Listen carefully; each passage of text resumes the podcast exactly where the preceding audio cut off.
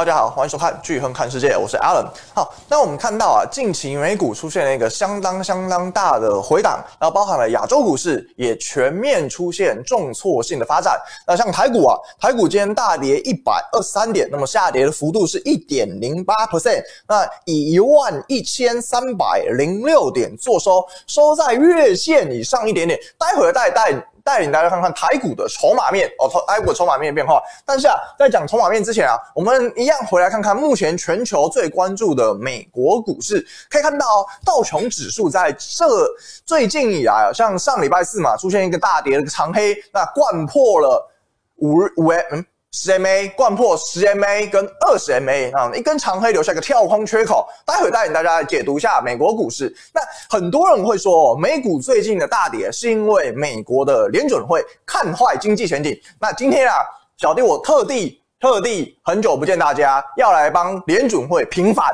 为什么？联准会其实根本没有看坏经济前景。那我们都知道，Q2 的时候，待会有经济数据带领大家看看 Q2 美国 GDP。计增年率估计下跌四十八点五 percent 哦，四十八点五 percent 这个数字是非常非常惊人。我敢讲，可能有人活了一两百年都没看过是下跌四十八点五 percent 的这个 GDP 衰退数字。好，那如此大的 GDP 衰退数字，计增年率来看的话，Fed 估计全年哦，全年哦，因为单季下跌四十八点五，那全年来看的话是下跌大概六点五 percent 的位置。很奇怪，Q2 下跌这么这么大的幅度，那如果真的看坏下半年的话，老实说，全年的经济成长率肯定也是下跌两位数。可是没有啊，可是没有，我们并没有看到 Fed 给出这样的预估，表示 Fed 联准会自己也预期，那么下半年经济重启。伴随着经济复工重启的状况，那下半年美国经济可能出现反弹。那为什么美股大跌？那我们今天要带领大家解读现在市场最大的隐忧——流动性陷阱。哦，流动性陷阱，什么是流动性陷阱？我们待会在节目的中段会跟大家分享。随着 Fed 不断不断的宽松，可是人民的预期、市场的预期，还有经济的动能并没有起来。那可是呢，Fed 在这一次联准会的利率会议里面又不愿意扩大宽松。什么叫扩大宽松？第一个，扩大 QV 水准，没有，我们没有看到。第二个，负利率，诶，Fed 有说负利率吗？没有，我们没有看到。第三个，Fed 常常在嘴巴上讲的殖利率曲线控制 YCC 策略，可是 YCC 控制我们在这一次的联准会的那个利率会议上面也没有看到。所以基本上，Fed 不愿意扩大宽松，在不愿意扩大宽松的环境之下，流动性陷阱的压力就越来越庞大。我们在节目的中段会大家会带领大家详细的来看看现在市场的流动性隐忧哦，流动性陷阱啊，流动性陷阱的隐忧有多大？好，那美股为什么现近期修正的速度这么快？其实还有一个很重要的原因啊，就是现在美股的估值。并不低哦，并不低。以 S&P 500的 Forward 的 EPS 的那个 PE ratio 来看，就是预估本益比来看，基本上现在来到二十二倍。哎，大家听不懂什么概念，对不对？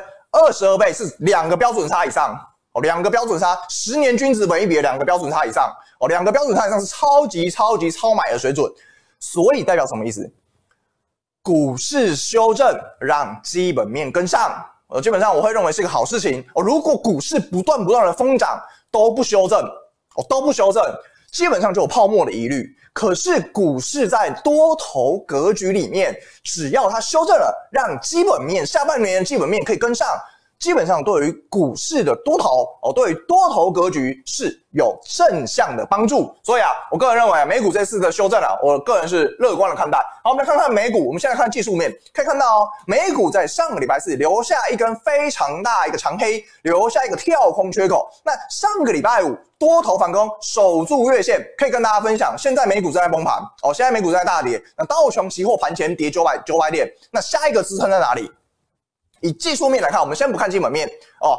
以技术面来看，下一个支撑在季线哦，绝对是在季线两万三千七百七十点哦，绝对是在季线。如果很，如果投资人想要进行第一波哦，第一波的承接，那我认为季线哦，季线会是一个可能的多头防多头防守点哦。下一个就是季线，那在季线承接，基本上你是跟前面的那个。均呃均价相比哦，也不会差太远哦，不会差太远。那季线或许是多头反攻的第一个很大很大的观察点。好，我们再看看台股，哎，台股就妙喽，台股就妙喽，台股比美股还强。我可以跟大家说啊，台股的位阶比美股还强，美股跌破月线，台股在哪里？台股还在月线以上。哦，并且离月线还有一点点的空间存在哦。台股其实比美股哦强很多。那很多人会说，哎，为什么台股这么强？我告诉你为什么台股这么强，因为内资不断不断的做账，我们内资不断不断的买进。可以看到，我帮大家把筹码面抓出来，上面是融资，哦，融资代表是散户。你看看下面是外资，外资在干嘛？外资有买股票吗？外资没买股票。你看看外外资最近在干嘛？外资前一阵子大卖股票之后，最近才开始小买。哦，最近才开始小买，哎，小买没有很多天哦，大概四五天而已。那你看看投信在干嘛？你看看下面的投信，你看看下面这些投信，这些人呐、啊，去追 OTC 市场哦，去追什么？投信不会去追台积电这种股票哦，投信不太会哦，这种大权值股，投信不太会哦。那下面这些人呢，全部去追一些中小型的。我可以跟大家说啊，尤其是我知道现在市场很疯生技股。啊，尤其是今天合一解盲过关嘛，对不对？我可以跟大家讲，我嗯，我有时候会去一些接一些演讲啊，哦，接一些演讲。那有些投资讲座，我遇到最多的人就问生技股。我最这这阵子哦，很多人问生技股，我可以跟大家分享，生技股我不会买，因为我看不懂哦。所以大家以后也不要来问生技股哦，不要来问生技股，为什么看不懂？第一个，生技股很容易遇到一个状况，解盲过关不过关，二选一。就是胜率是五十五十，解盲不过关，隔天送你五大五只跌停板，非常很可能哦，真的开盘送你跌停板，跌停板，跌停板，跌停板，跌停板，连送你五根，很可能哦。如果解盲过关啊，基本上让股价往上涨哦，是很合理的状况。但我要跟大家分享的是，你做生技股哦，你做生技股，除非你真的超级了解生技产业哦，你像我知道有很有一些财经部落客。嗯，确实蛮了解生技产业的，你可以追踪它。但是我要讲的是，哦，我要讲的是，大多数人我不相信你们有解读生技产业的能力哦，我不相信哦。而且生技产业是基本上是一个超级超级资讯封闭一个产业，解盲过关或不过关，你就赌这件事情哦。那我觉得，我觉得我个人啊，我个人的话，我不会做这种超级投机的事情哦，我个人不会做。那这边的投信哦，基本上啊，最近做一些。相当投机的股票哦，请大家非常非常小心哦。你手上可能有一些追价的风险。如果你现在被嘎空手哦，你趁股市回档，你想要买进，当然是可以的。但是你必须要小心，现在投信满手股票啊，投信如果满手股票，他要倒给谁？外资，第一个外资嘛。可是外资追价意愿看起来不高诶，有没有看到外资最近追价意愿很高吗？没有啊，外资根本没什么追价意愿啊。那只好倒给谁啊？只好倒给。某些散户哦，这不是某些，就是你们嘛，就是你们。好，那所以我要讲的是，如果你想接台股哦，一样哦，一样，台股伴随着全球股市的回档，那我也会认为，那回到万点左右，万点以下哦，那个肉才有做出来哦，肉才有做出来，不要大家一跌个一天，今天跌一百点就想要去接，不要闹啦，不要闹了哦。那大家可能等回档空间大一点哦，我们再考虑承接台北股市。好，我们今天啊节目啊。刚开始，嗯，因为我太久没来啦，那一样啊，照惯例，好不好？你有什么问题都可以留言问题啊，留言问题，那不包括，哎，不是不包，你可以问任何问题啊，你可以问任何任何任何的问题，比如说汇率啊，像最近，嗯，上礼拜澳币很强嘛，对不对？澳币很强，那你可以问一些那个任何的资产啊，但是不要问台股啊，不要问台币，好不好？大家可以留言问问题哦，留言问问题啊，那。如果你觉得我们节目还不错哦，节目还不错，哦，帮我们订阅吧，帮我们订阅。那我小弟我个人有一个粉丝团哦，小弟我个人有一个粉丝团，那待会再麻烦我们小编帮我。如果有人有需要哦，如果有人有需要，那你问的问题可能不会在这个。如果啦，如果你没有在直播上面被选到回答的话，因为问题很多啊，问题很多，那我个人会选大家比较。那个广泛会问的问题作为回答。如果你没有你的问题没有被选到，可是你又很想问，那非常欢迎哦，非常欢迎来我们来小弟我个人的粉丝团，那留言，然后我再找机会回回复你，好不好？找机会回复你啊，但是不要问台股的啊，不要问台股的。好，我们再回来看看美股哦，非常重要，因为这一波全球股市的大跌，像今天雅股大幅的回档哦，最重要的就是美股目前的亚洲的电子盘哦，道琼期货小道琼啊，仍然正在崩盘当中哦。我刚才进来的时候下跌九百点嘛，那九百点这个这什么概念？九百点的概念是开盘可能就是千点的行情，呃，看千点下跌的行情。好，那很多人会说，这一次美股上礼拜四。送你一千八百点的长黑，今天看来又要送你一千点以上的长黑，那两个交易日送了快三千点的下跌，谁的错？谁的锅？谁应该背这个锅？我们看看川普怎么讲。川普说啊，联准会经常犯错。我、哦、这上礼拜四川普讲的，上礼拜四美股大跌之后啊，川普说联准会经常犯错，他也看到了就业市场的数字，那就业市场的数字比联准会看到的好的更多。好了，更多，川普认为有一个非常好的第三季下半年啊，第四季即将要比第三季表现得更好更好，并且川普也认为我们很快就会有疫苗还有治疗的方法。那这是他的，这是他的意见啊，哦，这是川普的意见。好，那我们看完川普骂了联准会之后，我们也看到很多市场的分析师哦，你打开五七五八随便啊，随便。就很多人会说是 Fed 对于未来的经济展望交出了一个悲观预期。我再讲一次哦，很多人会说这一次美股的下跌是因为 Fed 缴出了一个对于未来经济前景展望悲观。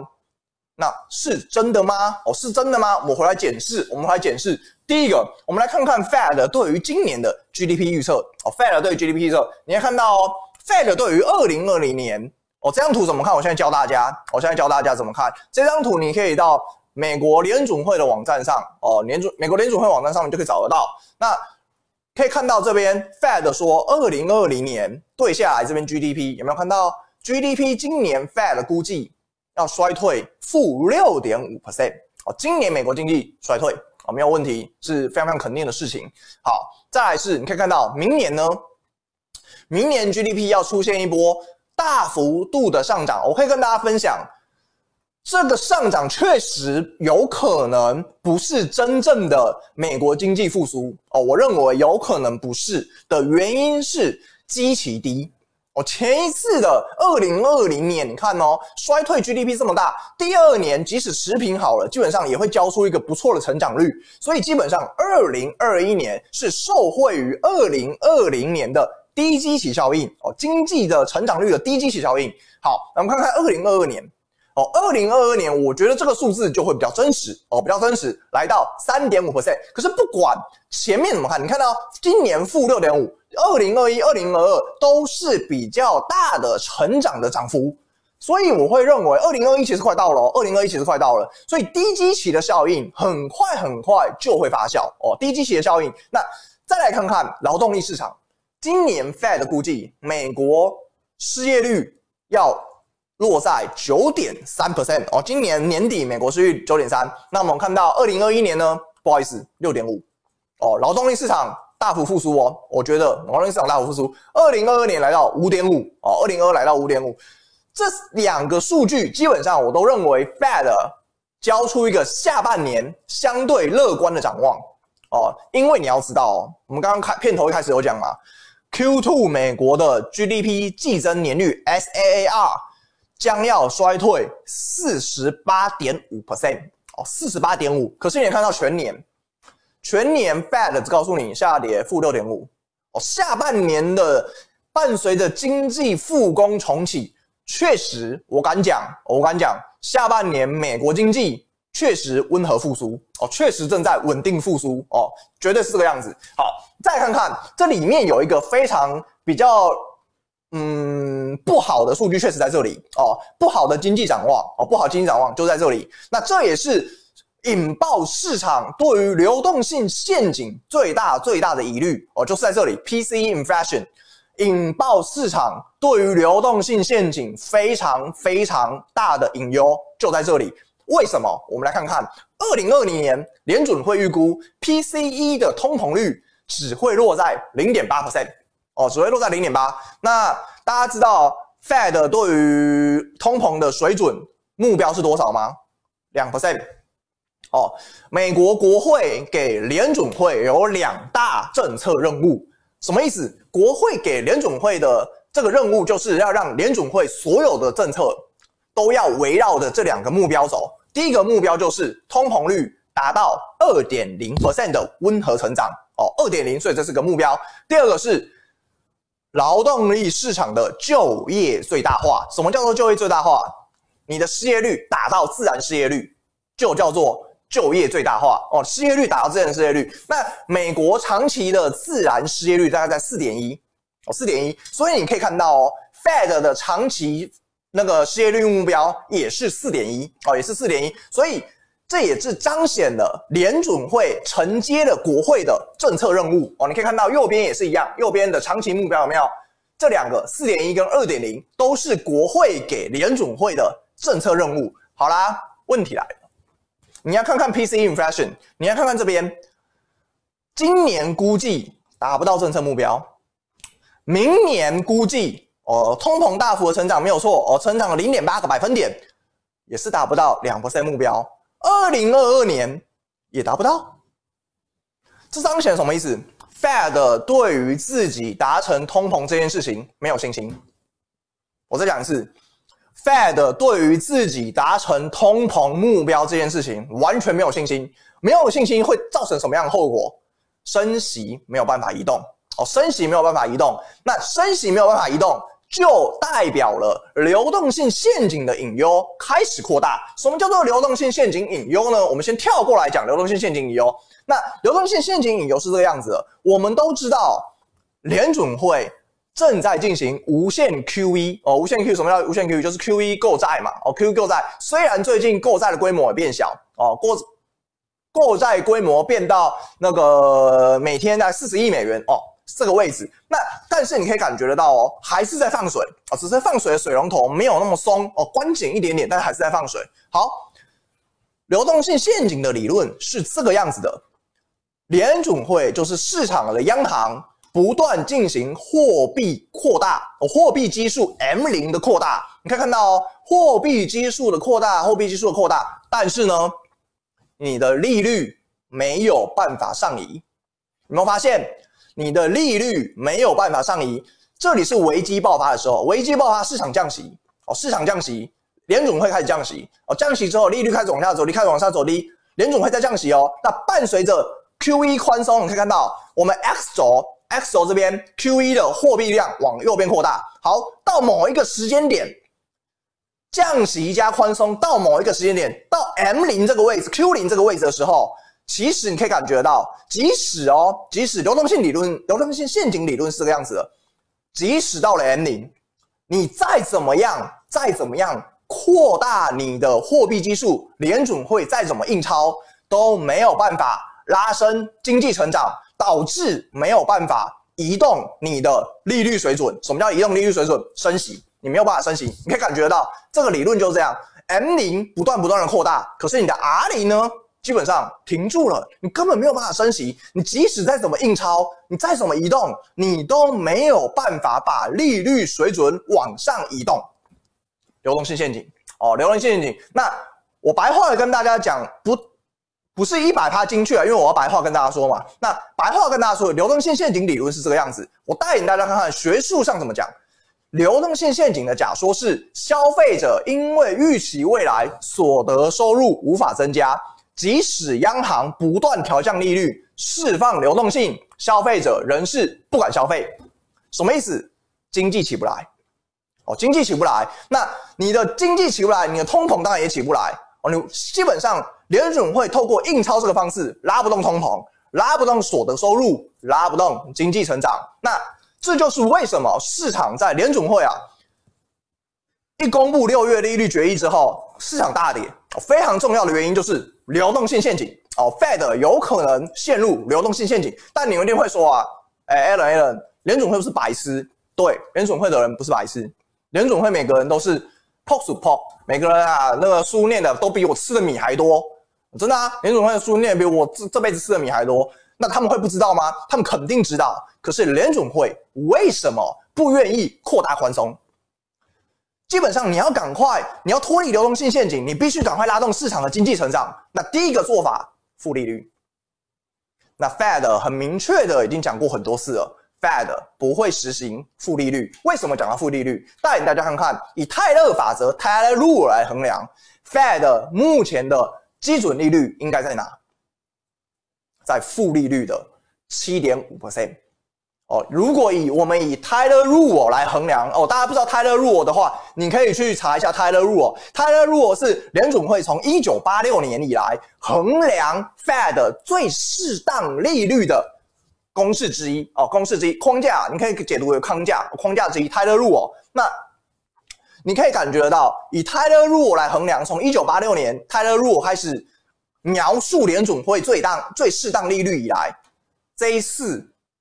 Taylor Rule 给出的利率跌幅是史上最大哦，史上最大。那 Taylor Rule 彰显的就是 Fed 其实具有实行负利率的压力，即使你不用负利率，Fed 不用负利率，你也必须使用 YCC 直利率曲线控制哦，YCC 直利曲直利率曲线控制。可是联准会在六月的利率会议完全完全不想碰直利率曲线控制，那联准会也早就已经拒绝了。负利率这件事情，那联总会，并且哦，并且干嘛？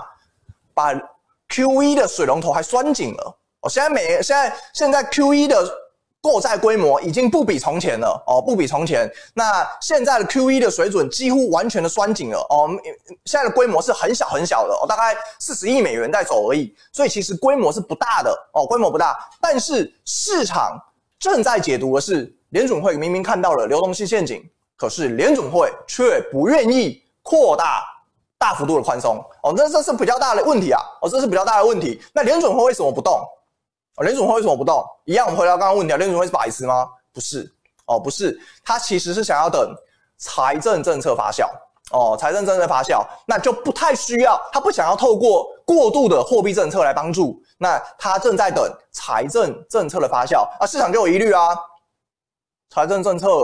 能够帮助多少？因为联准会印钞是更快的哦，联准会印钞是很快的决定。那财政政策是需要一点发酵的时间，可能白宫透过中小中小企业的经济刺激哦，一些企业那些中小劳动阶层啊，劳动阶层的民众的经济刺激，那给他了，他基本上还要盘一段时间才会发酵嘛。有你想哦，你收到钱，给你三倍，不是三倍消费券啊，给你现金好了。真的啊，政府如果给你三万块现金，你会拿去用吗？哦，但我相信大多人不会。哦，大多人不会。可是呢，政府这一次给你三万，下个月再给你三万，下下个月再给你三万，你会不会拿去用？会，你会，你就会这时候你就会拿去用。哦，你就会拿去用。当然，你用的幅度可能不会很大，但这时候你起码会拿去有点消费。所以我要讲的是，财政政策是需要时间发酵的。那联准会很明确的在六月份给出一个结论：宽松延续，但是。不想更强，宽松延续，但是不想更强。什么叫宽松延续？我带大家看看联准会六月利率的点阵图哦。点阵图是这个样子的，每一个点代表了联准会的投票官员，官员投票。我决定今年，呃，不是今年，我决定这个月利率水准在哪里，大家投票哦。那你可以看到哦，二零二零年所有的票委哦，具有投票权的委员都认为今年。要停在零利率哦，所有人好啦，我看看明年二零二一年也是一样，停在零利率。二零二二年哦，有票委支持升息了，哎，不错哎，升息代表什么意思？经济回暖，经济回暖才有升息的余地哦。经济没有回暖之前都做不到。可是你看到二零二二年，不好意思，也只有两个票委认为二零二二年具有升息的条件，表示什么？连续三年。Fed 的利率都停都要停在零利率的水准，什么意思？宽松延续，Fed 的宽松政策正在延续，包含了零利率，包含了小幅度的 QE 购债，但是市场想要更强的殖利率曲线控制来脱离流动性陷阱，不好意思，Fed 不做，Fed 不做，要更多的 QE，不好意思，Fed 也不做，所以这是六月最大最大的问题，宽松延续，但是如果你想要更强。不好意思，联准会的主席鲍尔说不好。那那这是目前啊，小弟我帮大家整理了 Fed 的利率的决议的一些重点哦，主要就是因为啊，市场正在担忧 Fed 可能陷入流动性陷阱，可是 Fed 却不愿意丢出更多的货币工具来脱离这样的那个陷阱哦，他目前不愿意哦，目前不愿意。我觉得啊，他是想保留一些那个。火药库啊，什么叫火药库？货币政策的工具啊，一下全部都亮底牌。基本上，如果后来出现第二波疫情，如果真的爆发第二波疫情，那 Fed 的工具箱越来越少，那基本上对于 Fed 的公信力会是一个问题存在，好不好？那么呢，节目呢到中段回答一下大家的问题，好不好？回答大家的问题。那如果有什么问题啊，都可以留言问问题。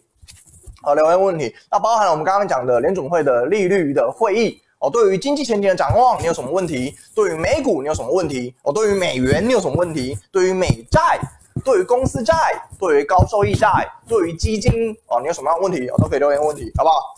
好，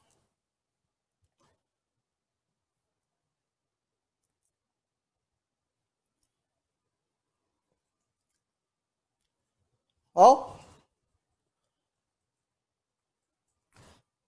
好，很多人问美股，诶，很多人问美股。好，我说一下我对于美股的看法哦，因为很多人问美股，有人问说多头格局是不是还没改变？好，我认为多头格局没有改变。我认为在没有二波疫情的状况之下，我认为多头格局其实仍然是没有改变。那这一次的回档哦，这一次的回档，那我会认为可以获利了结是没有问。但是因为我们这个直播一个月一个礼拜才一次，你知道吗？这个直播一个礼拜才一次，我不可能每天给你。其他的想法跟 insight，我不可能哦，所以我今天我我要讲的是，我现在要告诉你要怎么停利哦。我们从一万九千点翻多，如果你有长期看我们直播的话，我们从一万九千点这个小红十字哦，这里哦，小红十字这边开始翻多，那美股走了一波超级多头，超级多头，你怎么停利？你应该怎么停利？你应该怎么停利？比较合理的停利点，我认为会在上礼拜五。哦，你要是骑，你要是不怕砍在 I 股的话，你也可以停在上礼拜四。哦，上礼拜四，我可以跟大家分享，没有人可以停在上礼拜三的。没，你没这么厉害。我也，我跟你讲是没没人没人这么厉害。我觉得没人这么厉害。哦，你停在上礼拜三，你真的是太厉害了。什么意思？因为你可以预告预知你下明隔天呐、啊、会留下一个跳空缺口，这么大的长黑一千八百点，我认为这太不科学了。哦，太不科学了，通常不太可能。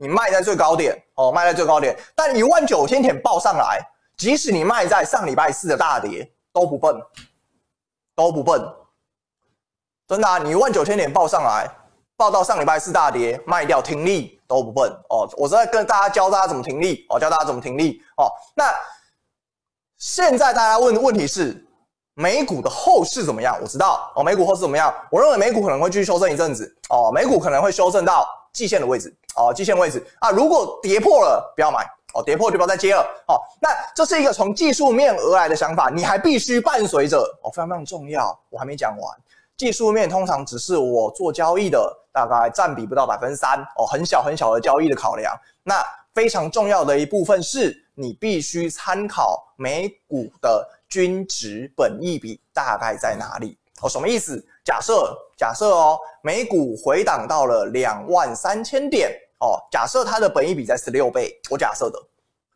那本益比在十六倍，那可是美股道琼指数过去十年以来的均值本益比，我大概假设在十八倍，那。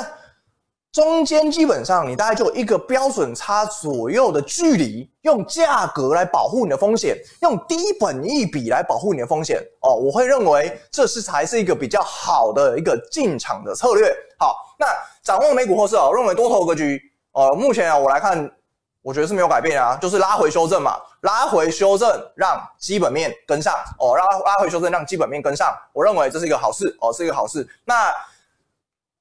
大家找下一个承接点啊，哦，下一个承接点哦，除了两，除了季线的位置，你必须看一下本一笔的位置，好不好？预估本一笔的位置哦，预估本一笔哦，预估本一笔。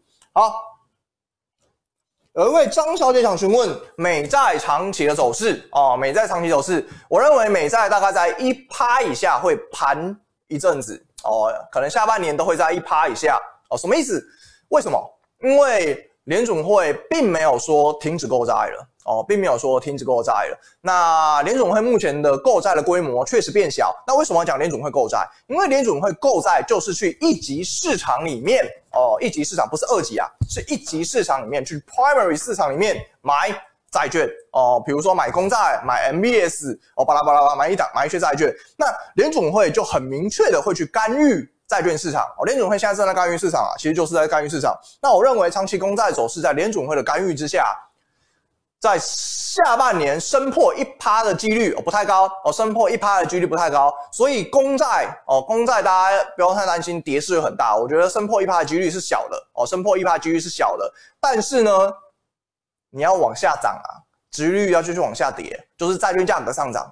再继续往下涨，空间可能也不太大哦，空间可能不太大。我大概就我觉得它就在那边盘，我大概五零点五啊，零点七左右在那边盘，盘盘盘盘盘盘到年底哦，可能会出现这样的状况哦。所以对于领息的人来说是好事哦。如果你投资公债，你想要领息的人来说，哎，盘整是好事。但是如果你想要赚一点资本利得哦，赚债券的价格的利，债券价格的价差，那你可能看不太到哦。下半年可能看不太到。好，我们就往下。好，好，好，好，有位卢先生想询问，前两周有个新闻啊，非常重要，美国计划购买地方债来支持扩大基础建设。那对于美国的未来生产力有什么效果？哦，第一个，你有你问的是生产力哦，你问的是生产力。那过去十年来，美国的生产力不彰啊，为什么？自动化，我个人认为啦，我个人认为，当然有一些经济学家有其他的解读哦，比如说贫富差距。那我个人认为是自动化哦，自动化。可是你要知道。基础建设这件事情哦，基础建设这件事情基本上是比较劳力活哦，比如说开那个工具机啊、挖挖土机啊，巴拉巴拉巴拉的。所以我认为对于生产力是有帮助的哦，对于生产力是有帮助的，是有帮助的。那这个东这件事情其实就是川普的基础建设的一环呐哦，就是在新冠疫情之后，那针对一些那个地方的基础建设哦，非常非常重要的一环。那目前白宫正在做的财政刺激，好，我们就往下。我们就往这。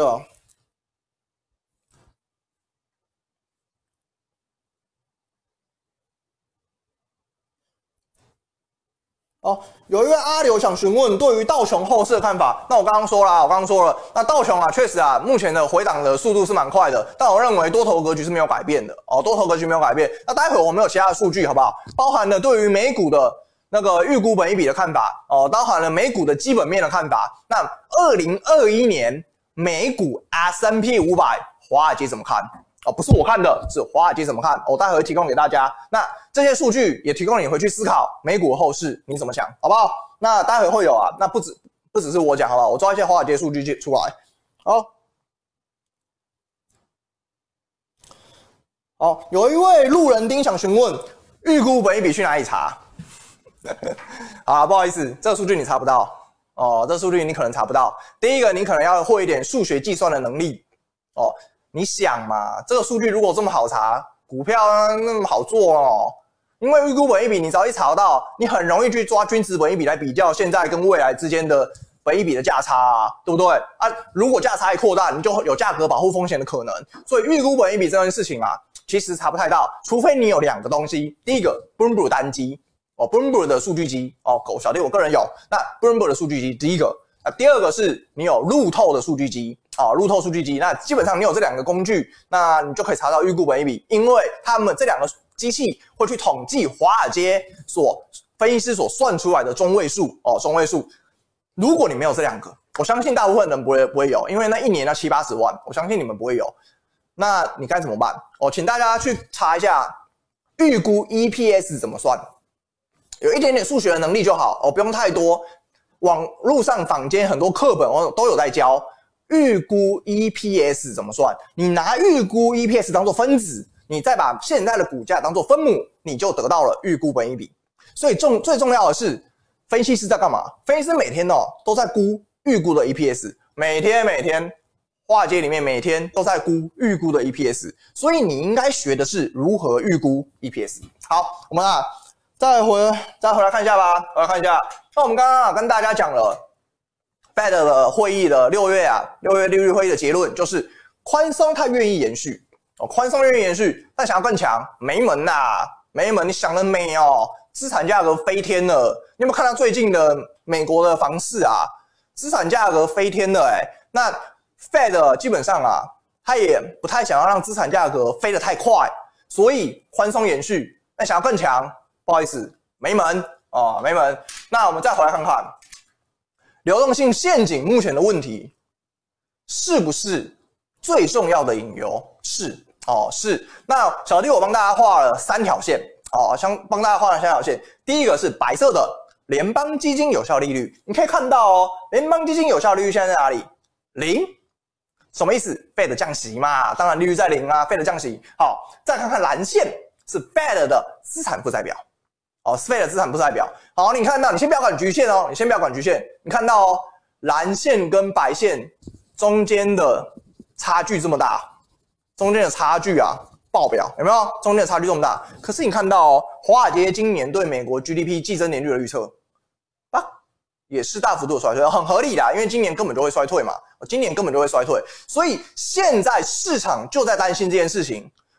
Fed Fed，你如果不再扩大宽松，或是你不愿意解决目前的流动性陷阱的问题，那可能美国长期的。GDP 成长率会比较疲软哦，会比较疲软。那其实市场讲流动性陷阱啊，大概最近一个月哦，哦，最近一个月有比较多的文献呐，哦，包含了像那个堪萨斯 Fed，大家知道堪萨斯 Fed 吗？就是 Fed 的堪萨斯分行哦，也有出那个报告在讲流动性陷阱哦，所以流动性陷阱这个问题，其实联准会自己知道哦，联准会自己知道。可是啊，就像我刚刚讲的，他其实不太愿意丢出更多的货币工具，他想要观望。哦，他想要观望，观望让财政政策是不是可以发酵？哦，可以发酵。好，我们再来看看美股这次暴跌，除了流动性陷阱的问题以外，市场的估值在哪里？其实不好意思啊，市场的估值本来就不低啦、啊。哦，那美股的本益比这么高，我举例啊，台积电本益比假设在三十倍好了，修不修正？修嘛。一档股票的估值本益比这么高，怎么可能不修正？好啦，我刚刚大家画出一个模型，我帮大家画一个模型。那这个模型是什么？这个模型是以无风险利率来衡量哦，无风险利率、美股本益比，还有 ISM 隐含制造业 PMI 这三个元素。我再讲一次哦，美股的呃不是美股啦。以十年期美债殖利率作为无风险利率衡量，衡量 S&P 五百的本益比，再衡量应该落在的隐含 ISM 制造业 PMI，那所形成这个 model，那这个 model 在法人里面很常用啊，我帮大家画出来。好，我带领大家怎么看？我带领大家怎么看？现在的十年期美债殖利率在哪里？零点六，然后零点六的位置哦，零点六。那零点六的位置啊，你可以看到哦，我们画下来哦，画下来，大概在这里，诶 ISM 制造业 PMI 四十七，差不多哦，差不多的位置。好，你看得到哦。现在目前 S M P 五百的预估，呃，不是，不是，不是预估，这不是预估数字哦，这是那个上一季的 EPS 哦，这是本益比，不是预估的。好，目前 S M P 五百的本益比在哪里？二十二倍哦，大概在二十一点多啦，二十一点多，所以我抓二十二倍，可以看到抓过来有没有？二十二倍抓过来，照理来说，十年期美债殖利率应该落在零点九，可是没有啊。没有，那是不是要下修本益比？是，你要下修本益比哦，你要下修本益比，因为你看哦，你把它拉过来，如果在这里的话，零点六，你把它画过来，本益比是不是要往下降？是，本益比是要往下降的哦，本益比有时候往下降。那现在的 S&P 五百预本本益比在二十二倍，代表什么意思？代表了十年期美债殖率要在零点九，也代表了 ISM 制造业 PMI 应该隐含要落在四十九点二。可是我们看到了，十年期美债殖率也没有在零点九啊。ISM 隐含的制造业 PMI 也根本不在四十九点二啊，那彰显过来，我们把 Y 轴移过来，我们从 X 轴这边移过来，Y 轴移过来，同步同移哦，同移过来。那 S&P 五百的本比是不是要往下降？是不是要往下降？你看图这边是不是要往下降？是，是要往下降的哦，是要往下降。那这彰显的是一个经济的动态模型，我们以美债殖利率来当做一个无风险利率的 benchmark。哦，benchmark，然后对标现在的 S M P 五百的本益比哦，来彰显现在 S M P 五百本益比应该落在什么位置哦。其实本益比本来就有点过高，因为你看到无风险利率现在在零点六，零点六画过来哦。那 S M 制造片嘛画上来，不好意思，你是不是要下到下修到二十二倍以下？是，你要下修到二十二倍以下。是的，是的。所以这这张图代表的意思是，目前的 S M P 五百的本益比本来就有点高。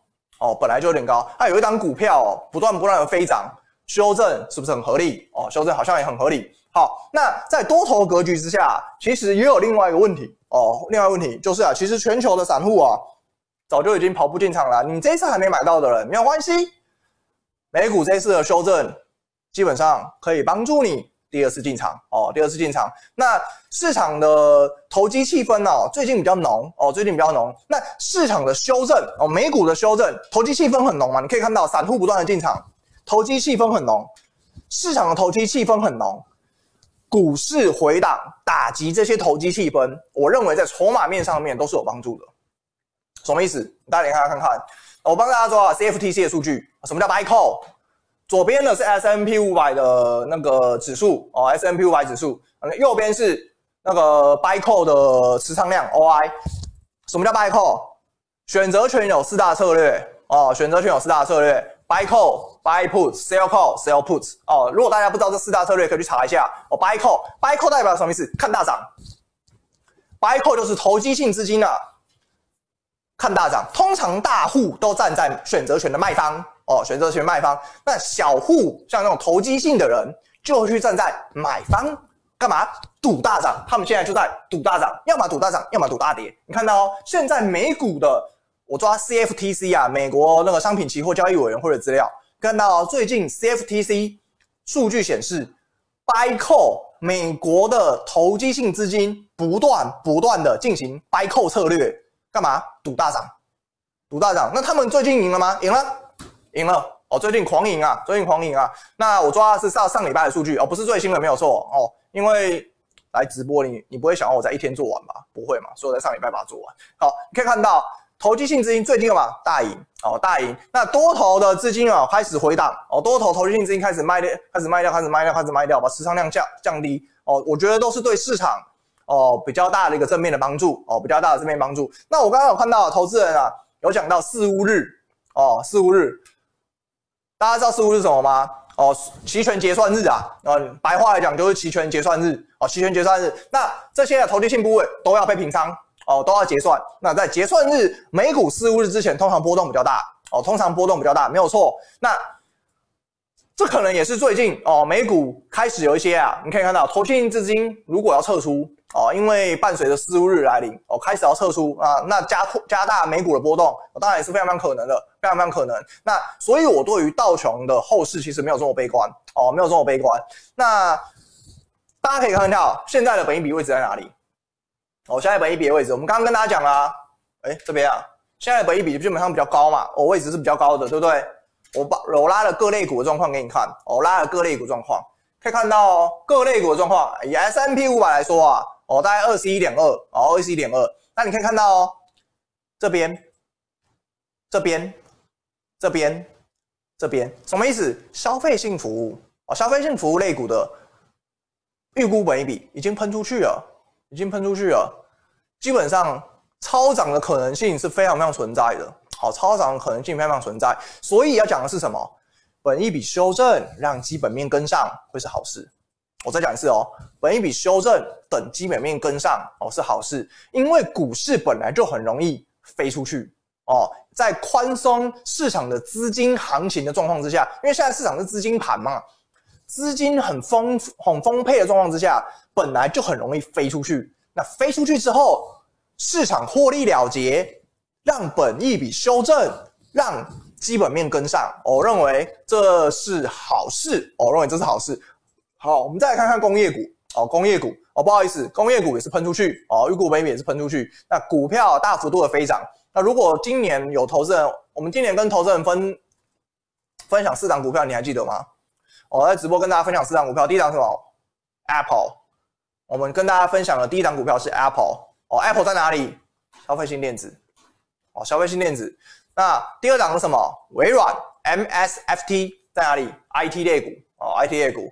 那第三档，波音。波音在哪里？波音在工业股。哦，波音工业股。那第四档跟大家分享的是 Exxon Mobil，Exxon Mobil 在能源股，哦，能源股。那我们这个直播跟大家分享的四档股票，那基本上有三档哦，我三档的涨幅都是非常非常大的哦，包含了苹果在消费性电子的苹果，那在工业类股的波音，在科技股的微软。哦，不好意思，涨幅都是非常非常非常的巨大哦，非常巨大。所以啊，涨幅很巨大的环境之下，让本一笔修正等基本面跟上哦，基本上都会是好事哦，都会是好事。所以我对于美股哦多头格局，我认为是没有改变哦，前提是二波疫情没有来哦，二波疫情我再讲一次哦，前提是二波疫情没有来啊。如果二波疫情来了，你很害怕，我不知道会不会来啊？你问我，我哪知道啊？我不是什么公卫专家。我不知道，那我就会叫你干嘛？停利，你干脆停利不要做。如果你很担心，反正就这样子啊。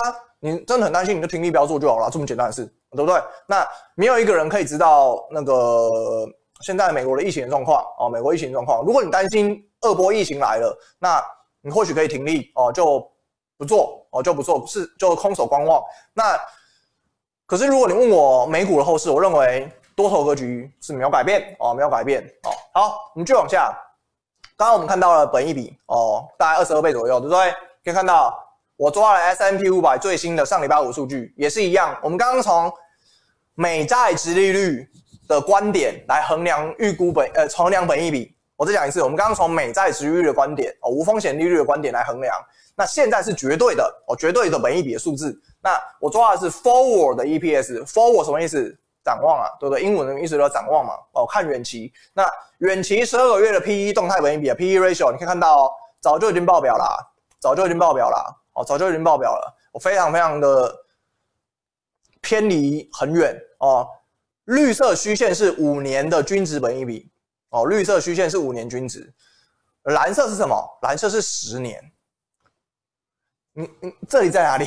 这里是非常非常远的位置，哎。非常非常远的位置，所以如果有人说，因为联准会导致股市大跌，莫名其妙，股市这么贵，哎，估值这么高，哎，你觉得华尔街人不会获利了结吗？是你，你不获利了结吗？你已经，我要讲了，就是我手上目前有一些股票，基本上获利的幅度都在六十 percent 到一百八左右。哦，获利的幅度哦，哦，像波音，如果你买到波音的话，基本上有两百两百 percent 的涨幅哦，高低点来算，那你不要买到高低点也有一百八。那我要讲的是，总要获利了结吧？哦，现在本一笔标的标的斜率是很高的哦，斜率是很高的，很陡的，所以获利了结让基本面跟上。哦，我认为对于美股的多头环境里面。就是好事情哦，就是好事情。那很多人会说，哎，那现在美股的一些基本面的指标有在跟上吗？有在跟上吗？有的，有的。记得我刚刚讲了吗？联准会在等什么？为什么他不愿意扩大宽松？联准会其实不愿意扩大宽松。YCC 殖利率曲线控制在六月份利率会议没有讲，联准会在六月会议也没有说要扩大 QE 购买哦，并没有哦，并没有，他只说维持目前的 QE 购买。他基本上不给市场任何的更扩大宽松的承诺，他并没有给。那联准会在等什么？等经济指标，他在等经济反弹。我们来看看白色线，白色线是密西根大学的消费者信心，最近呢大幅度的反弹哦，哦大幅度的反弹。那基本面会不会正在跟上？哦会不会正在跟上？好，我们再看看 ISM 制造业 PMI。ISM 制造业 PMI 是蓝色线，也正在反弹哦，哦，也正在反弹。可是股市不好意思，已经抢走了这么远，经济不断不断的下滑。记得我们之前大概两个月前吧的直播，一直不跟不断跟大家讲，股市的底部都是利空逐出来的，股市的底部都是利空逐出来的。你来看看这边，股市的底部是不是利空？经济不断下滑，都是利空逐出来的，是不是？是，股市的底部都是利空逐出来的。那股市出现一波强烈的上涨，经济基本面准备要跟上，那股价小幅度的回档哦，可能回档到两千六百点哦，这 S M P 五百回档两千六百点，我认为都是一个正常的格局哦，正常的格局。那投资人可以做什么？获利了结哦，获利了结，再等下一次进场的时机点。进场股市，哦，进场股市。那我对于美股的后市啊，并没有这么悲观。我甚至认为联总会的决定或许是对的，哦，联总会的决定或许是对的。可是市场很担心啊，市场很担心流动性陷阱这件事情啊。但我觉得联总会的决定可能是对的。好，市场可能过度担心了。我联总会的决定什么决定？不扩大宽松，等经济指标回暖，等经济走强，等财政刺激发酵。我认为联准会的决定可能是对的。什么意思？你去看川普的两兆美元的经济刺激方案，你认为两兆美元、三兆美元这样砸下去会打水漂吗？诶，两兆美元呢？两兆诶，不是两块诶，两兆美元呢？你觉得两三兆美元砸下去，在川普大选年里面，这些钱砸下去会打水漂吗？我不觉得不太会哦，我觉得不太会哦，所以大家可能要对于经济回暖的动能哦，可能要更有信心一点。我个人认为经济回暖的动能正在表态哦，正在表态。那随着表经济的表态啊，可是联总会不愿意扩大宽松嘛？那市场原本的预期很高啊，市场原本预期联总会你应该扩大宽松，因为啊现在流动性陷阱正在眼前。流动性陷阱就在那里啊！你还不宽松，你还不赶快脱离流动性陷阱？他不做嘛？他不做，好，所以现在股市出现比较大的回档。可是大家不要担心啊，股市回档了之后，等基本面跟上，都会是好事情。那有一些投资人啊，比较担心二次的疫情的发展，那所以我帮大家整理了全球的疫情的发展的一览。那这张表啊，是在讲的是一第一次疫情哦，不是第二次哦，是在讲第一次的疫情。那现在在哪里？现在啊，最近啊，疫情比较严重了。除了美国以外，哦，其实美国已经过了高峰，大家知道吗？哦，美国如果没有第二波疫情的话，其实美国已经过了高峰。所以很多人会说，美国的新增的累计确诊病例超过两百万人了。累计确诊超过两百万，又怎样？又怎样呢？我就不觉得怎样啊。很多人会跑来跟我讲说，美国现在每天仍然有两万人的新增病例，又怎样哦？我就很奇怪哦。那我问你。两万人的新增确诊病例，华尔街上礼拜不知道吗？上上礼拜不知道吗？上个月不知道吗？知道啊。新增每天大概两万个确诊病例，每天在上演。那在观察这些数据的人，他们会不知道吗？肯定知道嘛。你想，美国从这里，它的疫情不断从这从这里走走走，走到一个高峰哦。美国最近的新增确诊病例确实下滑，当然下滑的速度没有很快，没有错，但是。这些数据我要讲的是新增确诊两万人，其实很多人都知道哦。我认为累计破两百万人也是大家都知道的事情啊。哦，就是已知的事情不会是风险啊。哦，已知的事情不会是风险。好，什么是风险？二波哦，当然是二波哦，因为这是一个未知的风险哦，未知的风险。如果爆发二波疫情，什么意思？你可能又从这边开始回头啊，开始又重新重新走这个循环。哦，重新走这个循环。那中国现在在哪里？啊，在这里。哦，中国虽然它的数字我有时候不太相信哦，但是你基本上你只能观察官方数据嘛，对不对？那中国现在最近有在北京市里面有出现一点点哦，大概六十到七十个的新增确诊，那会不会扩大？哦，当然是一个疑虑。如果扩大，不好意思，一样重回这个循环。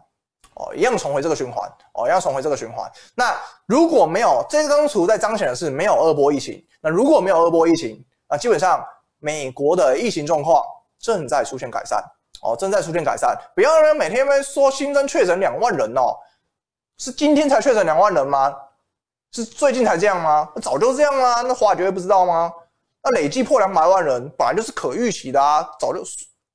算算数也算得出来哈，一天增加两万人，二十天不增加二十万，我随便算都算得出来哈，对不对？那所以我会认为那是一个假议题啊，哦，那是一个假议题。那市场啊，如果要讲疫情这件事情来解释股市大跌，我认为二波疫情会是一个考量啊，哦，会是一个考量哦，但是不会是新增确诊不断不断的扩大，我都觉得还好哦，我觉得还好。好，如果没有二波疫情，哦，如果没有二波疫情，那不好意思。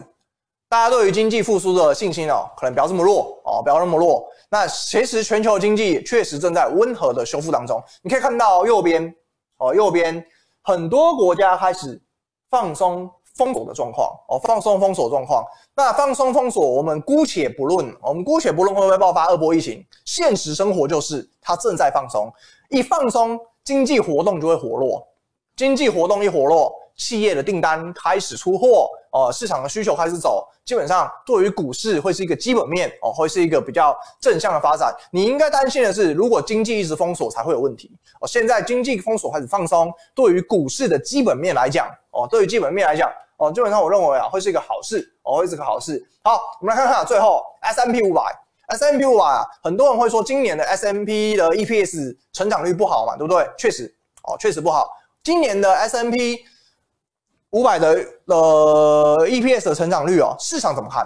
哦，这是市场看的哦，不是我抓的，不是我自己算的哦，不是我自己算的，那个是 FactSet 统计的哦，FactSet 啊，FactSet 是一个统计机构，会去统计一些有华尔街的分析师的预期哦。假设啊，假设分 Fancy 对于华尔街的一万个分析师，通常不会这么多啦，通常不会这么多哦，可能一些机构的权威分析师，他不会通常不会一万那么多哦。随便举例的，一万人分一万的人进行调查哦，那哪一些分析师预估？经济衰退比较差，经济衰退比较好。他把这些数据统计出来之后，把中位数跟平均数算出来哦。那现在华尔街怎么看？华尔街怎么看啊？你看看到 S&P 五百的中位数在哪里？今年啊，华尔街预估 S&P 五百 EPS 年增率要衰退。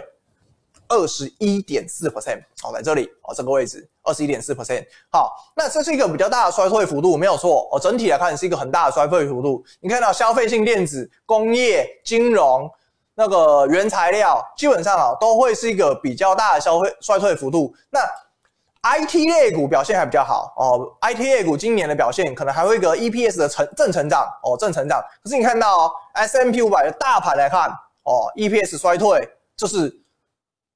众所皆知的预估哦，众所皆知的预估。那明年呢？哦，明年呢？明年，明年就很重要了，因为你买股票，你不会想等买在嗯企业获利真的开始由亏转盈了吧？我再讲一次啊，你买股票，你不会想买在经济已经变好了，企业开始赚钱了，你才开始买吧？那时候股价已经飞天，你知道吗？哦，基本上不不会做这件事啊，哦，不会做这件事。那明年的话，你怎么看？哦，明年华尔街正在期待 EPS 的大幅度的反弹。哦，你来看到哦，明年抓 CY，CY 意思是那个 calendar year，就是会计年度哦，calendar year。那可以看到明年会计年度二零二一年 S M P 五百受惠于前一波低基期的效应，不好意思，明年的成长的幅度可能会蛮大的，并且并且你可以看到我抓的这个图啊是。嗯，上礼拜五是几号？十二号对不对？十二号。跟上礼拜五的数字，上礼拜五哦是二十八，市场预估是二十八点六，明年要成长二十八点六。上礼拜最新的华尔街预估，可是你看到在 Q1 底的时候，三月三十一的时候，华尔街怎么看？华尔街只估计明年可能成长十五趴。经过了三个月，华尔街的预估大幅的上修了。有没有发现？我再讲一次，经过了三个月。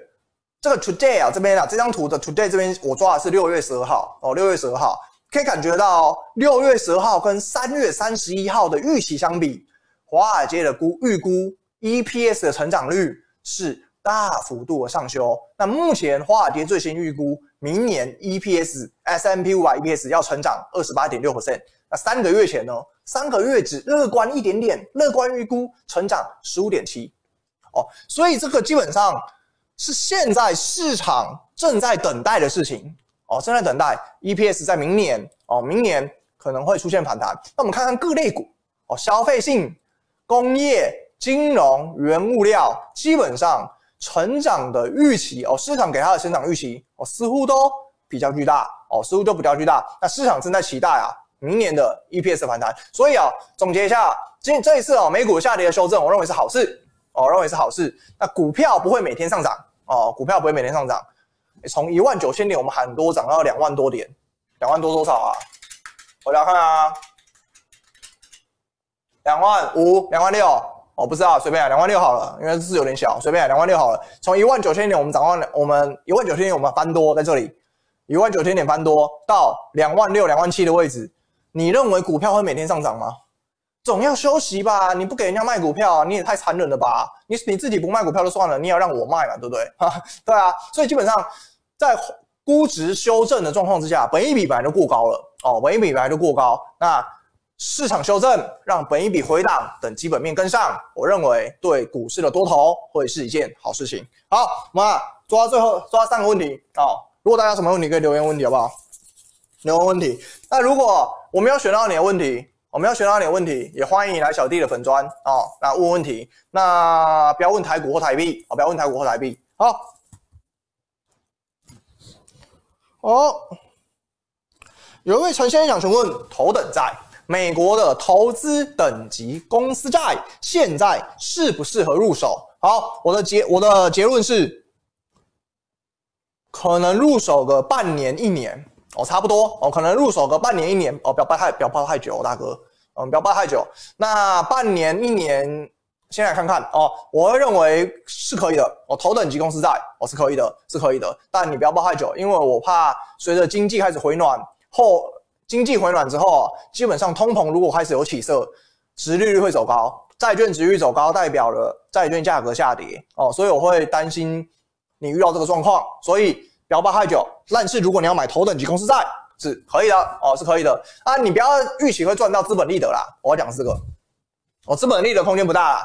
哦，资本利得，假设你头等级公司债你买一百块，你预期要赚到一百五十块，不可能。我会跟你讲，不可能。那基本上涨幅大概在十趴左右就就不错了哦，不错了。那一百块涨到一百一，哦，举例的，哦，举例的。所以我要讲的是，领息这件事情没问题哦，没问题。那你往头等级高性品走，违约率基本上也会有保障哦，不太会违约。所以基本上，哎。你领息就没有问题，可能要赚到资本利得啊，嗯，就比较难一点哦，就比较难一点，好不好？那大家不要对于资本利得有这么大的期待哦。